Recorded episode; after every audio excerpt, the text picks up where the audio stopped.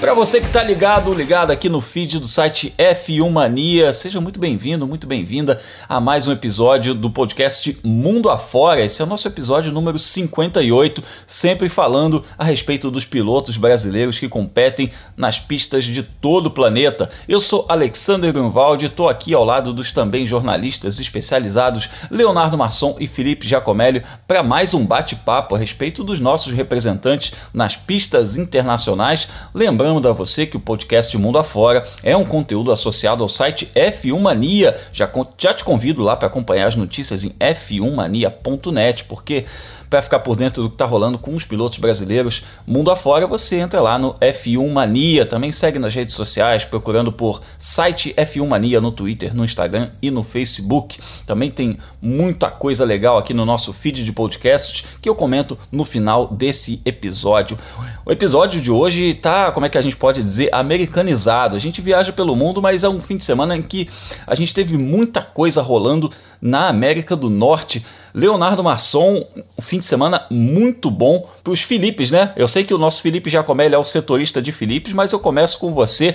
É, enfim, saiu a zica, chegou o dia, a vitória de Pipo Derani e de Felipe Nasser na DPI, na classe principal da IMSA, rapaz. Ah, acabou a, acabou a zica, Grum. Primeiramente, olá, Grum, olá, Felipe, olá, você que acompanha o mundo afora. E, pois é, né, eu vou usar um termo esquisito. A Felipe Palhada mandou bem lá em lá em Watkins Glen, né? Pipo Derani e Felipe Nasser venceram finalmente na temporada 2021 da IMSA e a gente teve o Felipe Fraga também conseguindo uma vitória na mesma prova na classe LMP3 e a gente vai falar bastante deles já já. É isso aí, a gente tem muito Felipe por aqui, muito Felipe pilotando e muito Felipe comentando também Felipe Giacomelli, é, brasileiros brilhando no, no automobilismo norte-americano, inclusive rumo à Fórmula Indy. Kiko Porto, futuro do Brasil na Fórmula Indy. É, engatou ali uma, uma sequência muito boa. A gente vai falar disso daí, uma sequência de pole positions, de vitórias, e agora ele é o cara a ser batido, né? Líder do campeonato, incontestável. Fala Grum, fala Léo. Hoje é um pouco de viagem pela Rota 66 pra gente, né? A gente começa em um lado dos Estados Unidos. Na verdade, a gente continua pelo mesmo lado, não é muito longe Wisconsin e Nova York, mas é monotemático. E um dos temas que a gente vai abordar hoje é justamente Kiko Porto, ele que vinha de etapas de altos e baixos, dessa vez dominou a classificação, mas tem um páreo duríssimo. Um piloto americano chamado Michael Dorlando, que agora pintou como principal rival do brasileiro na luta pelo título da USF 2000. É isso aí, a gente já teve vários rivais do Kiko Porto nessa sequência de campeonato né, nesse ano de 2021. O Kiko tá aí, está firme na briga por esse título, mas os rivais vão se alternando e o Michael Dorlando mostrou muita força nesse fim de semana. Faltando cinco corridas para o final da temporada, a gente tem que ficar de olho no piloto norte-americano. E a gente ainda vai falar de outras coisas aqui. Tem Fórmula E em Nova York nesse fim de semana vamos ver as expectativas para os pilotos brasileiros e também W Series, Fórmula 3. Tem muito assunto para a gente comentar aqui, então aperta os cintos porque a gente vai começar agora a nossa viagem mundo afora.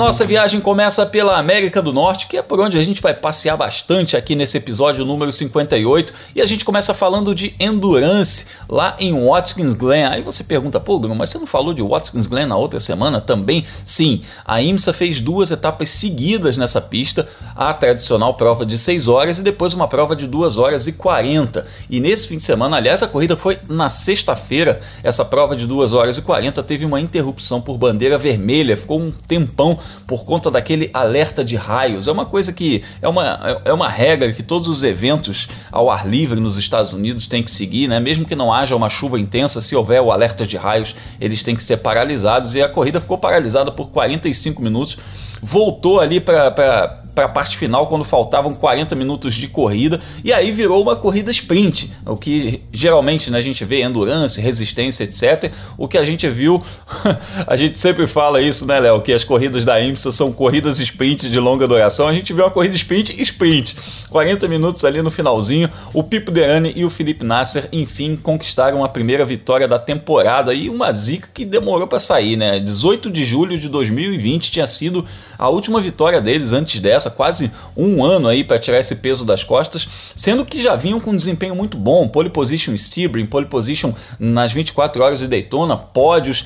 Ufa, enfim, saiu esse pódio, rapaz. Pois é, Grum, saiu essa vitória, né? Quem acompanha o nosso mundo afora, né, ao longo das semanas, sabe que a gente vinha dizendo, né, a vitória do Nasser e do Derani vai chegar, né? A gente apostava nisso justamente pelas pobres que eles conseguiram lá em Sebring, lá em Daytona, uh, pelos desempenhos que eles tiveram em Mid-Ohio, em Detroit, né? A prova em Detroit eles andaram em cima uh, do Ranger Van der Zandt e do Kevin Magnussen a corrida inteira acabaram não conseguindo a ultrapassagem porque é uma pista muito apertada, mas lá em Watkins Glen não teve jeito, eles conseguiram essa vitória, lideraram a corrida praticamente inteira, né? Uh, há, de dizer, há de se dizer isso. Inclusive, inclusive foi o contrário, né, com relação ao Van der né? Ele, ele que pressionava no final. Exato, exato. Mas foi interessante pelo seguinte, Grum, uh, a bandeira vermelha vale e é um detalhe importante. A bandeira vermelha parou a corrida, mas não parou o relógio. Por isso que a gente teve 40 minutos, né? Quando a corrida foi retomada, a prova foi retomada com 40 minutos e não com 1 hora e 25, como era de se imaginar. E aí a gente teve uma corrida sprint, uh, o Felipe Nasser sendo muito pressionado pelo Van der Zandt, uh, os dois Cadillacs, né, o Cadillac da Action Express contra o Cadillac da Chip Ganassi, uh, acabaram disparando na frente, né, conseguiram aí abrir vantagem em relação aos rivais, e foi uma perseguição dura, mas acabou que os brasileiros finalmente conseguiram essa primeira vitória na temporada. Era um resultado, como a gente disse, vinha batendo na trave, a gente até cantava aqui, né, que ia chegar.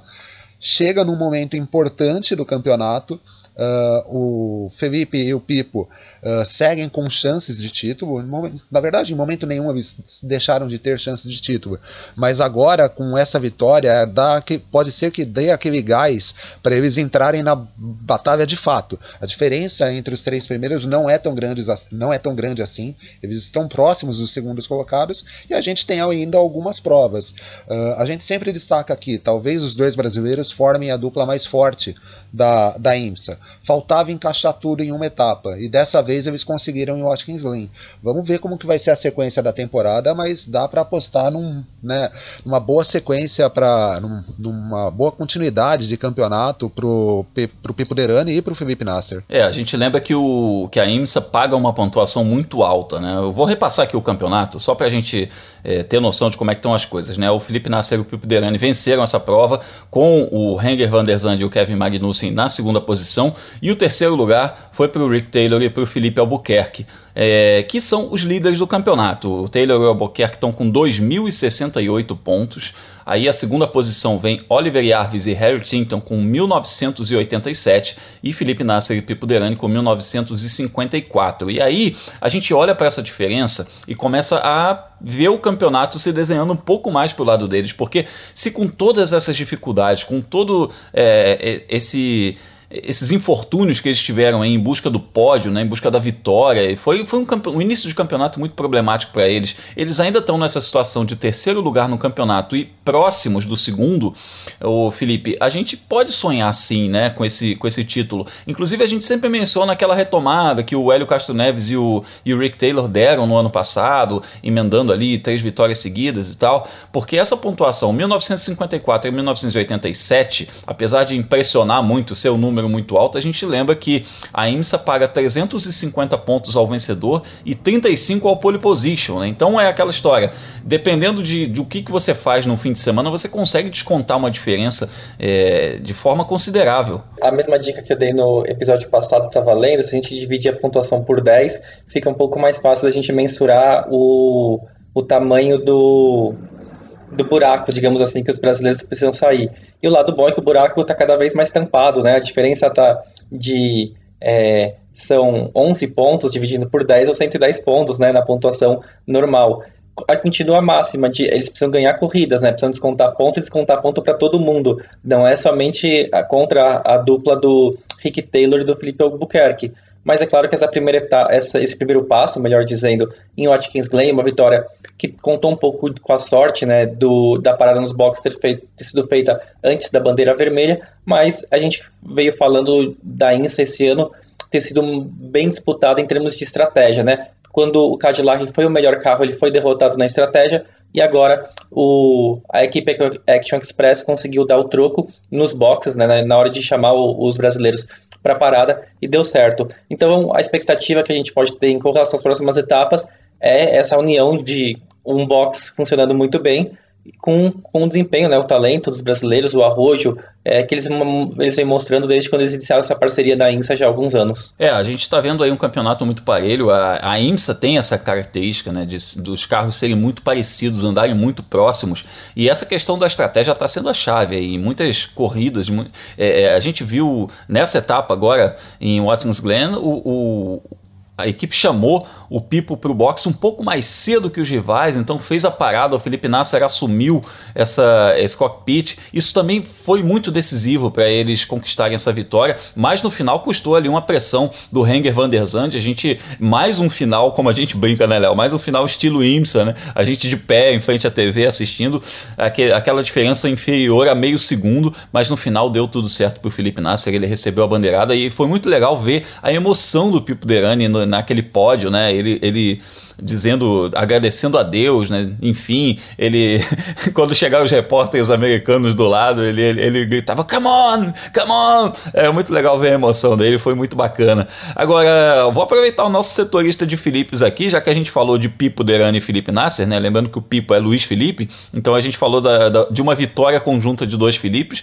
para falar, Felipe Giacomelli, que seu xará Felipe Fraga venceu a terceira seguida lá na classe LMP3, rapaz. O homem tá tá impossível. Grum, será que ele termina o ano com 100% de aproveitamento? Eu torço muito por isso. É, eu acho que é bem possível, né? É, acho que a grande vantagem do, do Felipe Fraga e também do Gar Robinson, né, que é o piloto americano que corre ao lado, que corre ao lado do brasileiro, é que eles fazem, eles correm para uma equipe muito forte, né, que é a Riley. Eles são uma dupla muito forte. O Felipe Fraga, piloto de fábrica, né, da AMG Mercedes nos, nas categorias de GT3, e o Gar Robinson, piloto amador. É, no sentido né, de não, não é uma pessoa que vive do automobilismo, mas comete pouquíssimos erros e também é muito rápido. Então, essa equipe, essa dupla casou, eles não têm o, a equalização dos carros, né, não existe balance of performance na LMP3, então a gente pode ver sim eles disparando na classificação e partir rumo ao título. É claro, o Felipe Fraga não pode ser campeão desse ano, porque ele não disputou as primeiras etapas do ano, ele teve um problema de visto para entrar nos Estados Unidos a tempo das 24 horas de Daytona, foi substituído por um outro piloto na época, mas aí depois ele voltou para o carro e aí, bom, voltou para o carro e agora ele já não sai, não sai do carro e não sai do degrau mais alto do pódio, né? É isso. E hoje uma pessoa veio comentar comigo, pô, você viu lá o, o companheiro lá, o Gary Robson, companheiro do Felipe Fraga, o cara, o cara é gordinho, você já viu? O que isso? Aí eu falei, é, amigo, mas você sabe quem é que classifica o carro? É ele. Então o homem tá conseguindo pole position e tudo mais, o que importa é o pé pesado ali, é a habilidade ao volante, né, Léo? Não tem muito essa história de, de estar acima do peso, abaixo do peso, ser homem, ser mulher, o que importa é o cronômetro no fim das contas. Não, o que vale é o relógio e o que vale é a habilidade do, do piloto para manejar o carro, para pilotar o carro. É, de fato, o Gar Robinson, digamos, não é o cara mais atlético da face da Terra, mas ele tem acelerado bem, né? E ele é um piloto que já está acostumado a correr as provas da IMSA, né? É, desde muito antes da categoria é, adotar os LMP3 que entraram no campeonato nesse ano. Uh, levando isso em conta e vendo que o Felipe é o companheiro dele, uh, eles entram candidatos à vitória em qualquer prova que a IMSA realizar com esses carros da LMP3. O resultado disso é que nas últimas três provas o Fraga né, mantém esse 100% na IMSA e o Gar Robinson é o líder do campeonato até com alguma vantagem, né? mesmo com essa pontuação uh, muito grande, né, que às vezes é difícil para a gente compreender, mas o Gar Robinson lidera o campeonato da LMP3 com alguma folga em relação ao segundo colocado. Então é uma dupla forte. O americano também é um bom piloto, né? Apesar da forma física, Grum. É isso aí. Eu aproveito, inclusive, para parabenizar Felipe Fraga pelo aniversário, que ele fez aniversário no final de semana dessa, dessa etapa, inclusive, né? Completou 26 anos de idade. Um piloto que, com essa pouca idade, já tem muita coisa importante no currículo. Já foi campeão da Stock Car, já disputou grandes provas, vitórias em corridas importantíssimas. É, então é um cara que ainda tem muito chão pela frente, que a gente deseja muito sucesso, muita saúde, muita felicidade. Felipe Fraga, que é ouvinte aqui do nosso podcast Mundo Afora. Muito bacana contar com ele aqui também na nossa audiência. Eu te lembro que a próxima etapa da IMSA vai ser nos dias 16 e 17 de julho no Lime Rock Park, é que esse, esse, circuito com o nome mais legal do mundo. É isso. Então a gente vai seguir a nossa viagem aqui. Continuamos solo norte-americano, mas agora a gente parte para Mid Ohio.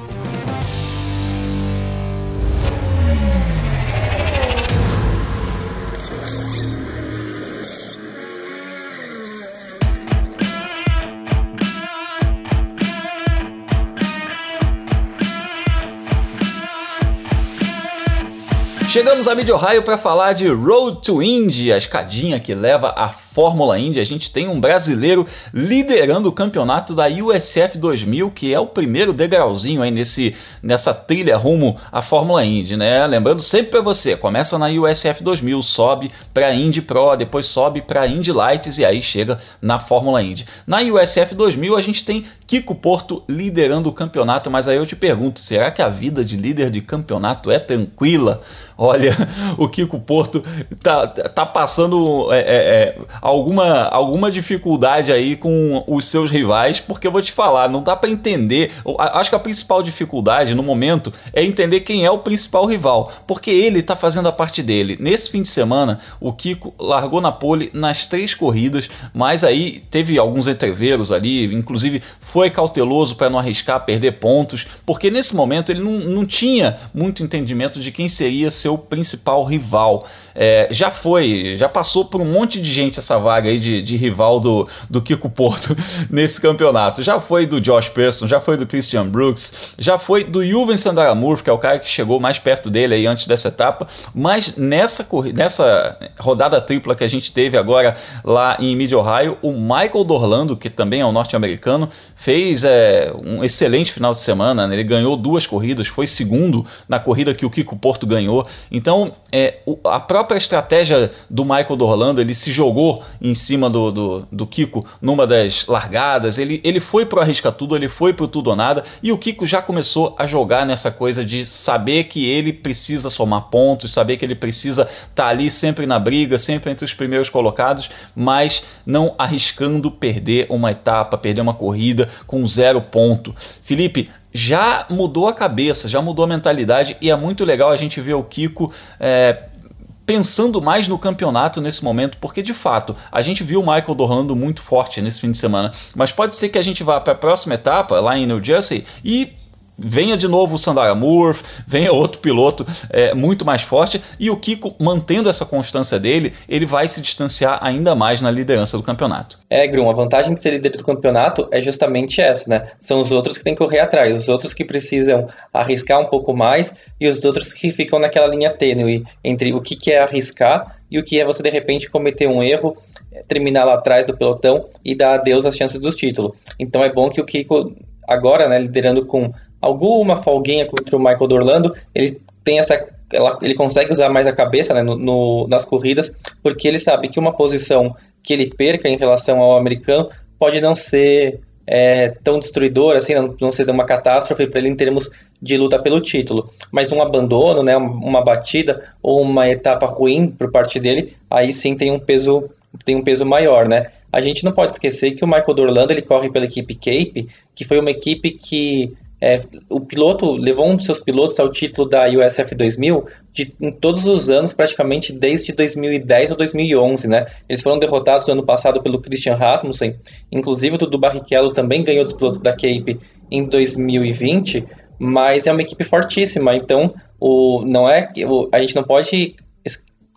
considerar que o Michael Dorlando ele é carta fora do baralho. Pelo contrário, talvez vendo esse histórico da Cape, deva, dê pra gente pensar que ele talvez seja o favorito ao título e ele não estava é, correspondendo a essas expectativas que é colocado em cima do equipamento que ele conta e, claro, também o talento do piloto. E o que a gente viu foi que o Kiko Porto, com a experiência acumulada nos no automobilismo dos Estados Unidos, onde ele já está há quatro anos, praticamente correu durante todo esse tempo pela mesma equipe, né, pela The Force.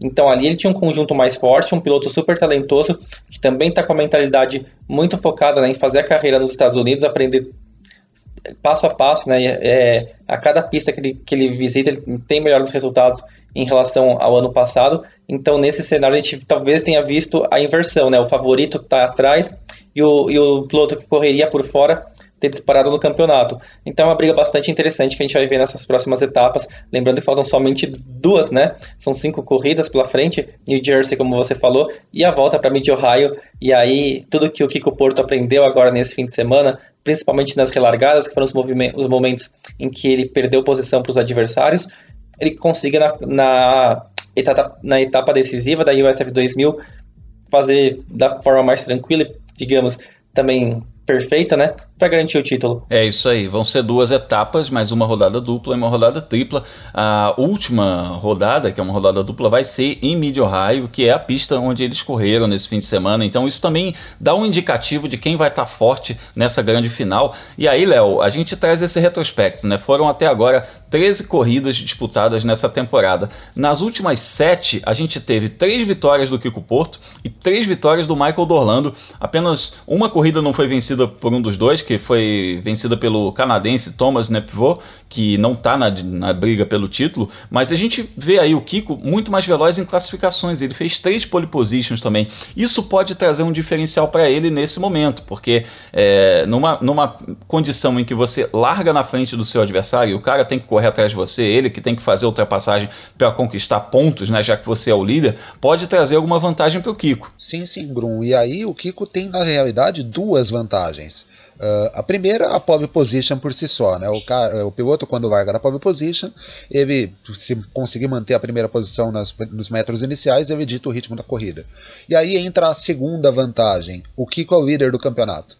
Uh, então ele não precisa arriscar muita coisa durante as corridas. Como você disse, o Michael Dorlando, quando partiu para o ataque, né, foi para o arrisca tudo, o Kiko deixou, engoliu a ultrapassagem e terminou em segundo lugar.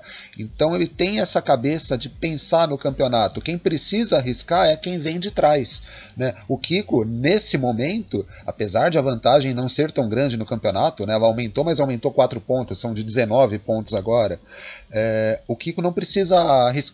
É, como você disse, ele não tem que de repente entrar dividindo curva, arriscar um acidente. O problema são dos outros, né, que precisam chegar na pontuação dele. Então, é, largar, uh, o ritmo dele em classificações e as pole positions que ele vem conseguindo uh, geram uma vantagem dupla para o Kiko por conta disso.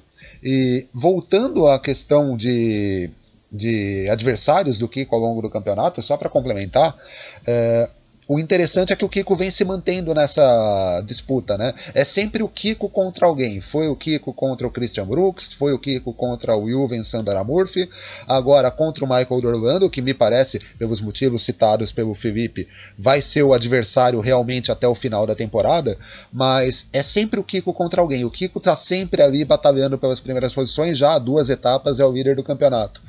Então a impressão que a gente tem é que o Kiko está muito concentrado nessa disputa de título.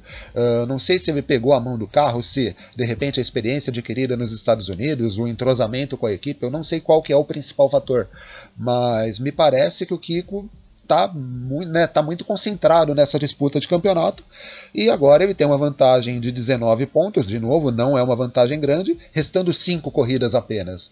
Então é, ele pode jogar com essa liderança, ele pode jogar com essas pole positions, uh, tem um horizonte bastante interessante para ele. Não, não dá para desligar o sinal amarelo, mas o caminho do campeonato está bem traçado, Grum. É isso aí. A vantagem subiu, mas o adversário mudou. Ele chegou à liderança do campeonato na etapa anterior, mas o vice-líder era o Juven Sandara Murphy, que está com 243 pontos, mas já está muito distante dele, porque o Michael Dorlando está com 278 e o Kiko Porto está com 297. Aí o SF vai fazer uma pausa agora em julho e retornar no último fim de semana de agosto, uma rodada tripla lá em New Jersey. E depois dessa rodada tripla, aí sim a final em Mid Ohio. Então a gente vai segurar, vai ficar por aqui, tentar trocar uma ideia com o Kiko Porto também, falar com ele, é, entender aí as expectativas dele para essa final de campeonato. É isso, nosso episódio a gente falou, tá meio americanizado hoje, né?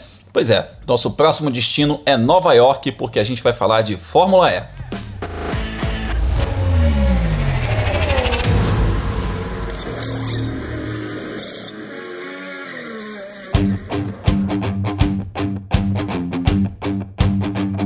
O nosso passeio pela América do Norte, pelos Estados Unidos, agora chega em Nova York, uma das principais cidades do planeta, que vai receber a Fórmula E nesse fim de semana na reta final do campeonato. A gente pode dizer que nesse ano a Fórmula E conseguiu aí um sistema interessante para fazer um campeonato com muitas etapas, né? Fez rodadas duplas por onde passou, exceto em Mônaco, que foi corrida única, mas de resto foi tudo rodada dupla. E agora a gente entra na fase final, as últimas três etapas com rodada dupla.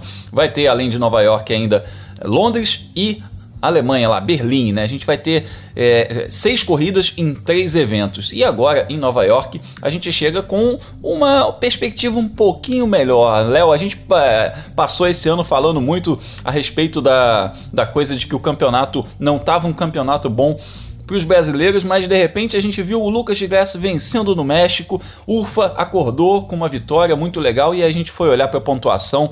Puxa vida, 13 terceiro lugar tá longe ainda do líder. Só que aí a gente olha para a pontuação, 13 terceiro lugar com 39 pontos e o líder Eduardo Mortara tá só com 72. O campeonato tá vivo pro Lucas, Léo? Ah, o campeonato tá vivo pro Lucas Singrum, porque, uh, vamos falar o português claro, o campeonato tá muito doido na realidade, né? Uh, ninguém consegue vencer corridas seguidas, como a gente viu naquele festival de Berlim, o Antônio Félix da Costa fazer no ano passado. É, sempre que um piloto toma a liderança do campeonato, ele acaba tendo um final de semana ruim na etapa seguinte e perde essa liderança. Tanto é que no último episódio a gente falou da geração holandesa, né, do Robin Frains e do Nick De Vries uh, ponteando o campeonato. E hoje a gente tem o Eduardo Mortara na liderança do campeonato com 10 pontos de frente para o Robin Franz. Sobre o Lucas, a gente dizia, né, num campeonato que estava esquisito, a gente sabia que o desempenho da Audi era bom. Chegamos a comentar que a Audi talvez fosse ali uma das principais forças do grid, mas o Lucas e o René Rast não conseguiam converter isso em pontos, né? E de repente veio o final de semana de Puebla, o Lucas conseguiu uma vitória na corrida do sábado, né, na primeira corrida do final de semana, e aí a gente olha na tabela do campeonato, como você disse, poxa, 13 terceiro lugar, né, tá meio longe. Só que na pontuação não é tão assim. Ele aparece hoje 33 pontos atrás do Eduardo Mortara. E o campeonato paga, se você considerar a rodada dupla, né, a gente tem pelo menos 50 pontos uh, nas corridas uh, como eh, pagos por final de semana, fora a pontuação por pole position, fora a pontuação por volta mais rápida. Ou seja, o Lucas está muito vivo no campeonato, sim. Uh, para entrar de fato nessa disputa, ele precisa fazer algo que ninguém conseguiu até agora na temporada, que é emendar uma sequência de bons resultados, de repente uma sequência de vitórias. Porque aí sim ele vai aparecer mais na frente na tabela de pontos e vai conseguir brigar. Ele quase conseguiu entrar de fato na briga Uh, por aquela etapa de Roma, que ele liderava faltando cinco minutos e acabou tendo um problema, enfim, um acidente. Um pecado, não, né? Pecado, de fato um pecado. Uh, não fosse aquilo, uh, fazendo uma conta boba. Uh, o Lucas teria mais 25 pontos. Eu não sou tão bom de matemática assim, mas ele ter, estaria agora com 64 pontos. Seria o vice-líder do campeonato, 8 pontos atrás do Mortara. Uh, mas acontece, como a gente disse, todo mundo vem tendo problema nessa temporada. Faltam seis corridas, então há tempo para conseguir se recuperar e vamos ver o que ele consegue fazer. Capacidade para ter bons resultados e um carro bom, o Lucas tem. Agora é ver como que a etapa se desenha. E quando você falou que o campeonato tá muito doido, eu lembrei daquelas chamadas de sessão da tarde, lembra? Que fala assim: essa galera da pesada vai aprontar as mais loucas confusões. Uma turma do barulho. No caso aí, não é uma turma do barulho, né? Porque o, eles não têm barulho, né? O campeonato é, de carros elétricos não tem barulho. Mas, Felipe, é, realmente o pessoal tá aprontando as mais loucas confusões aí. As corridas estão muito agitadas dentro e fora da pista também. Tem negócio de muita punição. É, tá rolando. É, é, às vezes o resultado é alterado com horas de diferença em relação à bandeirada.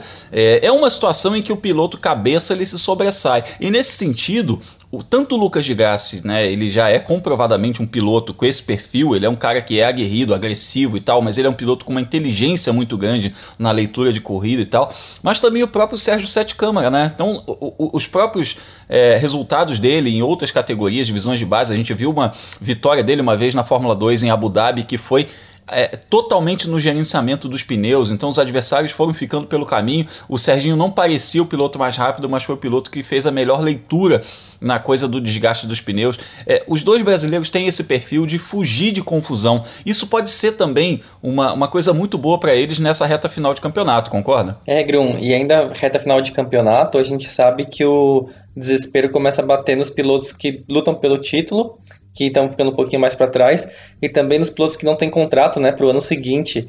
Então, é, ter a cabeça no lugar, conseguir fazer uma corrida limpa, sem, sem punições, sem cometer erro, a, a, indo para o ataque mode no momento certo, né, aquele que você tem uma pequena vantagem para o carro de trás, para você não perder a posição, é fundamental para ter um bom desempenho agora. Isso a gente espera que os dois brasileiros consigam fazer nessa etapa. Quanto ao Lucas de Grassi, é, é, assim, é impossível a gente não falar de Roma, né? Porque mudaria muito o panorama do campeonato, embora a gente ainda tá, a gente esteja um pouco na expectativa de ver o Lucas melhorar o desempenho dele nas classificações, que tem sido o calcanhar dele de Aquiles nessas duas últimas temporadas. Mas quando ele está largando mais na frente, como foi o caso é, em Puebla, a gente viu que é, ultrapassar adversários, o chegar na frente não é um problema para o brasileiro. O Sérgio Sete Câmara, por, por outro lado, é, o momento é um pouco mais complicado para ele, porque o novo carro da Dragon Penske não tem rendido o esperado, né? A gente falou que ele ia começar o ano com o equipamento do, da temporada passada, conseguiu um bom desempenho na Arábia Saudita com esse carro mais antigo, mas aí chegou o equipamento novo e não teve esse salto de qualidade da equipe. E para piorar ou para melhorar, a gente vai ver o que vai acontecer nesse fim de semana. O Nico Miller, né, que era o antigo companheiro de equipe dele, deixou a Dragon Penske Agora, o Joel Eriksson foi efetivado como o novo companheiro de equipe do brasileiro. São dois pilotos que eles conhecem bem, porque eles dividiram a equipe Motopark. Na época, eles corriam de Fórmula 3, né? Já faz muitos anos isso.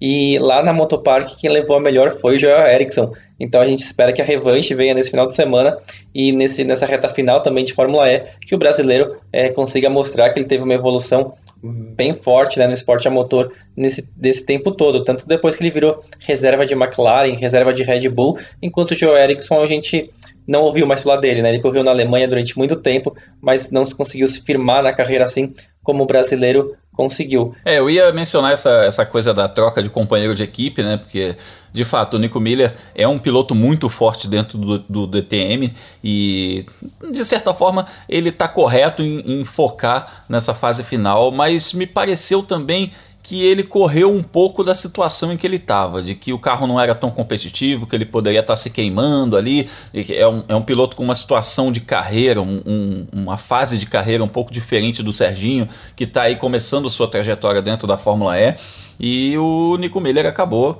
é, pedindo boné e indo embora para a chegada do Joel Eriksson. Mas eu confio aí no Serginho nessa briga interna aí, que é o que resta, né? Porque o Serginho está em 21 no campeonato com 12 pontos, não tem aí grandes pretensões com relação a top 10 do campeonato. É, esperamos que ele evolua ainda, que ele faça pódios, que ele conquista, conquiste é, muitas coisas dentro da Fórmula E, mas é uma temporada em que a, a Dragon tem aí um dos piores equipamentos do grid. E só que o Serginho está visando aí o futuro dele, né? A trajetória dele, crescer dentro da categoria, é, que é um cenário também diferente do que o Lucas Graça está vivendo, que é um piloto campeão, um piloto com um dos maiores aproveitamentos da história da categoria, campeoníssimo, vencedor de várias corridas e que está dentro de uma equipe que está é, com data marcada para terminar. A Audi vai encerrar suas atividades como equipe de fábrica ao fim dessa temporada e a gente ainda não tem um, um futuro muito definido para o Lucas de Graça. Vamos ver o que, que os brasileiros vão aprontar nessa rodada dupla de Nova York. E lembrando,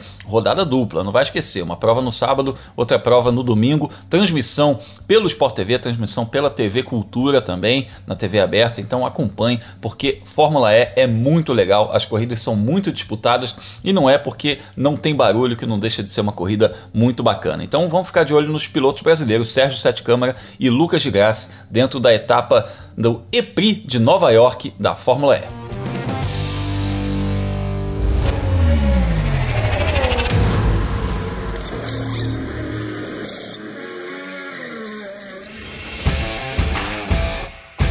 A gente abre a nossa volta final aqui do podcast Mundo Afora, falando ainda de automobilismo norte-americano. Hoje o negócio tá longo lá na América do Norte, hein? Tem bastante assunto, muita categoria com piloto brasileiro por lá. Teve inclusive a Trans Am, que é uma categoria de muscle cars, os Mustangs, os Corvettes, os carros de, de alta potência, os V8 que os americanos gostam muito, onde nós temos o piloto Rafa Matos, o mineiro Rafa Matos, nos representando.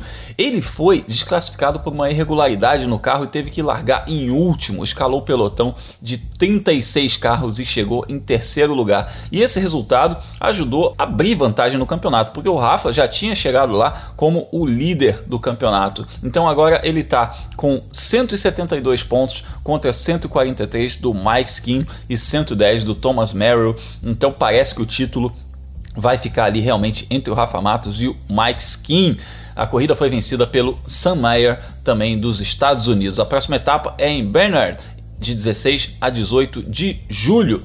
Lá nos Estados Unidos ainda a gente teve mais um fim de semana com a SRX, aquele campeonato com carros estilo NASCAR, um campeonato meio show disputado sábado à noite, em que nós temos dois brasileiros, o Hélio Castro Neves e o Tony Canaan. E não foi uma etapa tão fácil assim para os brasileiros. O Tony acabou é, indo bem nas provas classificatórias, né? Parecia que ia pintar um bom resultado, mas no finalzinho ele acabou se enroscando com o adversário e terminou na décima posição. Já o Elinho foi o nono colocado, ele se tocou também com o Scott Speed. Lembra do Scott Speed, aquele da Fórmula 1, aquele que correu na Indy, na NASCAR, é um piloto também bastante experiente e que está lá dentro da, da SRX. Nessa corrida agora a vitória foi do Ernie Francis Jr. com o Bob Labonte na segunda posição e o Scott Speed em terceiro. A próxima etapa vai ser nesse próximo fim de semana, dia 10 de julho, no Slinger Speedway. São uns ovaizinhos pequenos, é muito bacana esse campeonato, a gente está de olho aí nos pilotos brasileiros Hélio Castro Neves e Tony Canaan. Bom, para dizer que a gente não falou só de América do Norte nesse episódio, a gente tem aqui categorias rumo à Fórmula 1 e eu começo falando sobre Fórmula 3, porque rolou uma rodada tripla agora na Áustria como preliminar da Fórmula 1 lá em Spielberg. E os brasileiros tiveram um fim de semana de altos e baixos. O Caio Collet não quer ouvir a palavra punição tão cedo, hein, Léo? Foi, foi, uma, foi uma, um fim de semana um pouquinho complicado para ele por lá e acabou que ele terminou é, apenas uma das corridas nos pontos, na sétima posição, e o Enzo Fittipaldi é, marcou pontos também. Ele acabou na quarta posição na corrida 1 e agora tem mais alguns pontinhos no campeonato. Só passando aqui para você comentar rapidinho, Léo. Enzo Fittipaldi, 16 no campeonato com 11 pontos. Caio Collet, oitavo no campeonato com 41 pontos e a liderança do Dennis Holger, que está com 115. Agrum, não foi o melhor final de semana do pro Caio Collet, né? Ele acabou tendo punições nas duas primeiras corridas.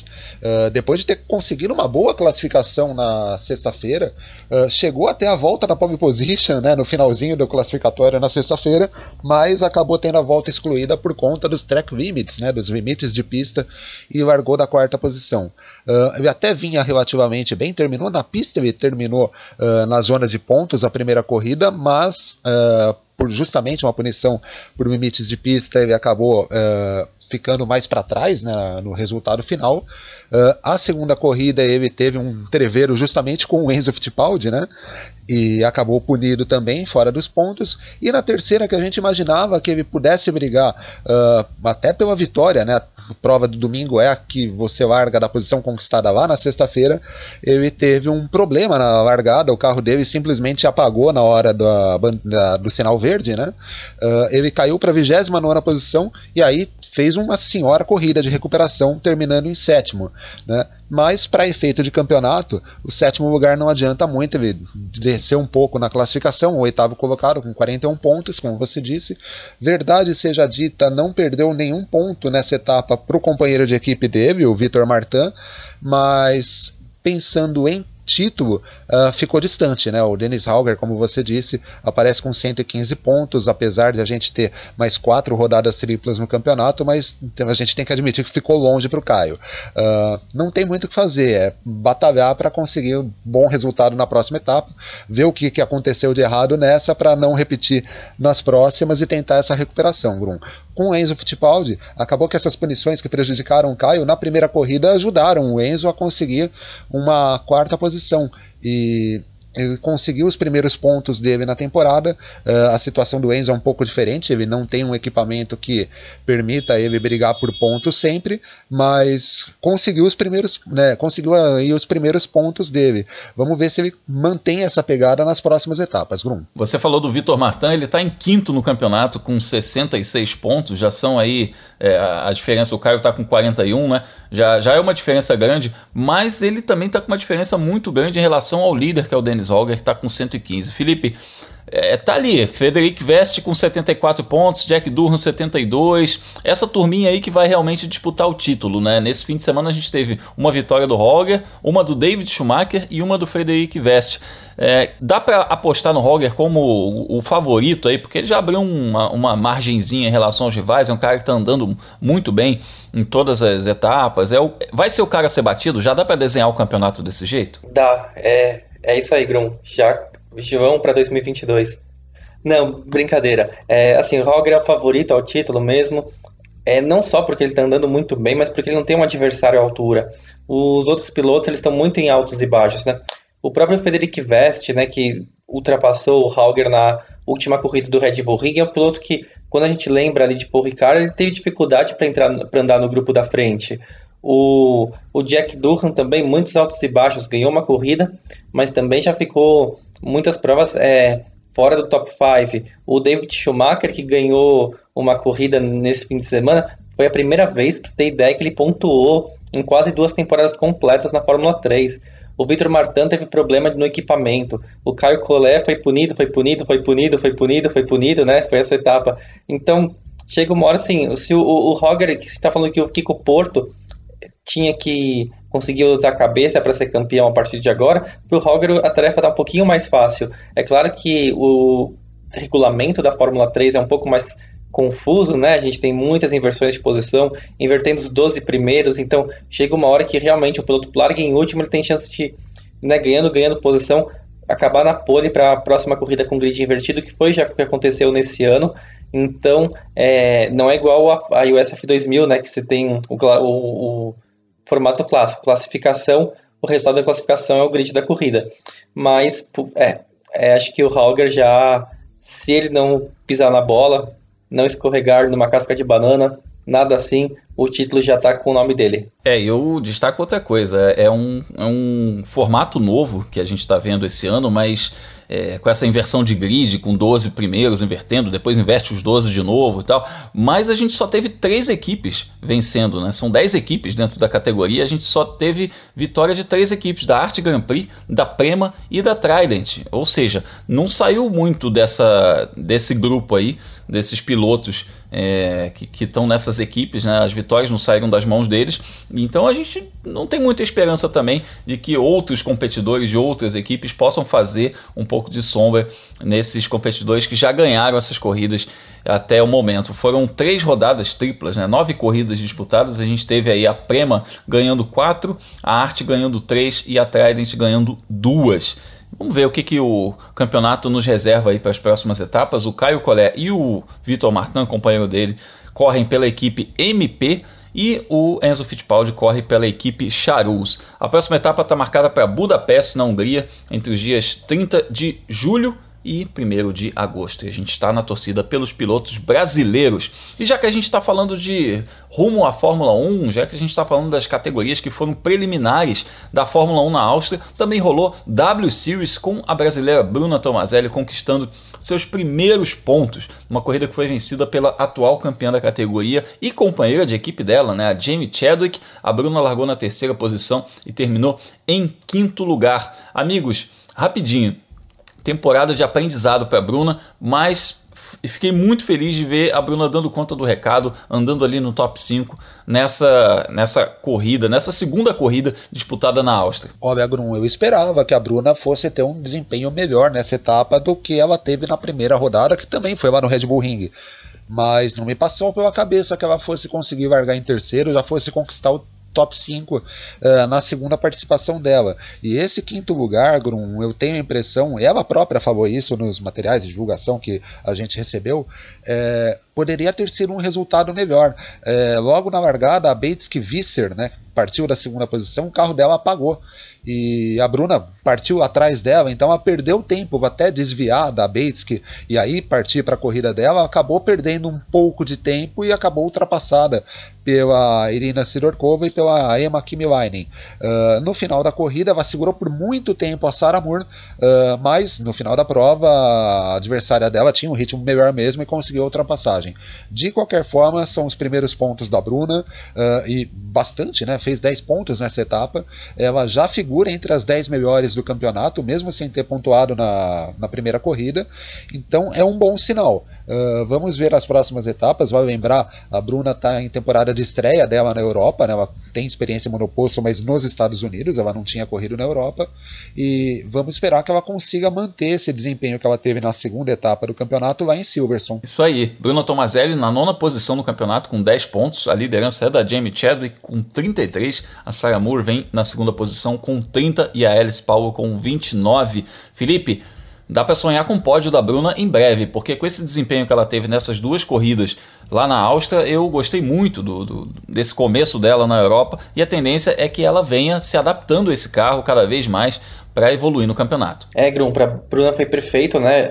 Começar a temporada da W Series com uma rodada dupla, porque ela evitou aquela situação típica de um piloto novato, né? Que você tem que esperar um ano para voltar para a mesma corrida, para a mesma pista, para você colocar tudo que você aprendeu é, no, na sua estreia no campeonato de novo, né? Ela conseguiu fazer isso no intervalo de uma semana, acelerou bastante o processo e agora a gente fica na expectativa de ver se ela consegue manter essa melhora nessa alta no desempenho para as próximas etapas, ainda mais porque a W Series é mais um campeonato meio que sprint, né? A gente tem seis etapas muito espremidas nesse na parte europeia né, da Fórmula 1 e depois tem depois México, Estados Unidos. México a gente ainda precisa ver se realmente a corrida vai acontecer. Ao que tudo indica, vai sim, mas tá um pouquinho cedo, né? Pra gente ter uma noção do que será essa parte final da temporada por tudo que está acontecendo no mundo. É, a gente já teve cancelamento do GP da Austrália e tem aí outras, né? As corridas das Américas, né? México, Estados Unidos, Brasil, a gente ainda não sabe o que, que vai acontecer e a W Series aparece como preliminar de algumas delas.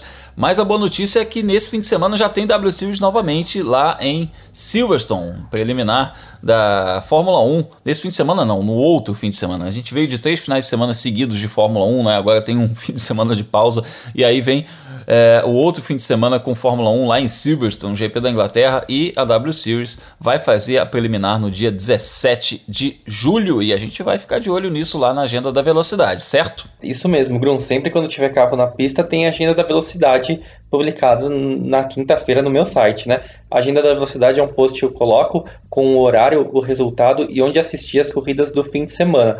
E aí também, assim, se a pessoa perder, um, por exemplo, um treino, uma corrida, porque né, final de semana também tem outros compromissos, eu coloco lá um linkzinho para o resultado, né, para a página oficial da categoria ou para o PDF de cronometragem. E é só voltar no site que você consegue ver o resultado do seu piloto favorito e como que ele está na briga pelo título, né? Para o meu site, o World of Motorsport, ou também dá para acessar ele por felipegiacomelli.com.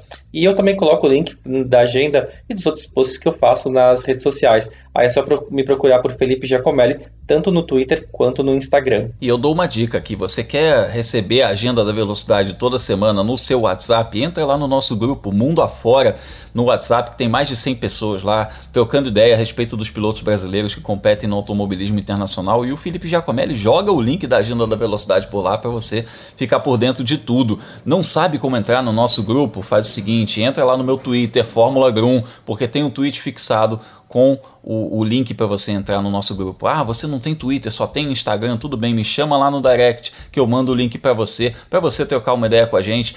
Léo, a gente troca muita ideia de alto nível por lá, né, rapaz? A gente fala bastante por lá, viu, Grum? Aliás, uh, vem aí mais uma Race Week, né? E aí você pergunta, ah, não tem Fórmula 1 nesse final de semana? Não é porque não tem Fórmula 1 que não tem Race Week, não. A gente vai acompanhar a Fórmula E, uh, tem as categorias nacionais, né, Grum? Tem Stock Car em Cascavel nesse final de semana, você vai estar por lá.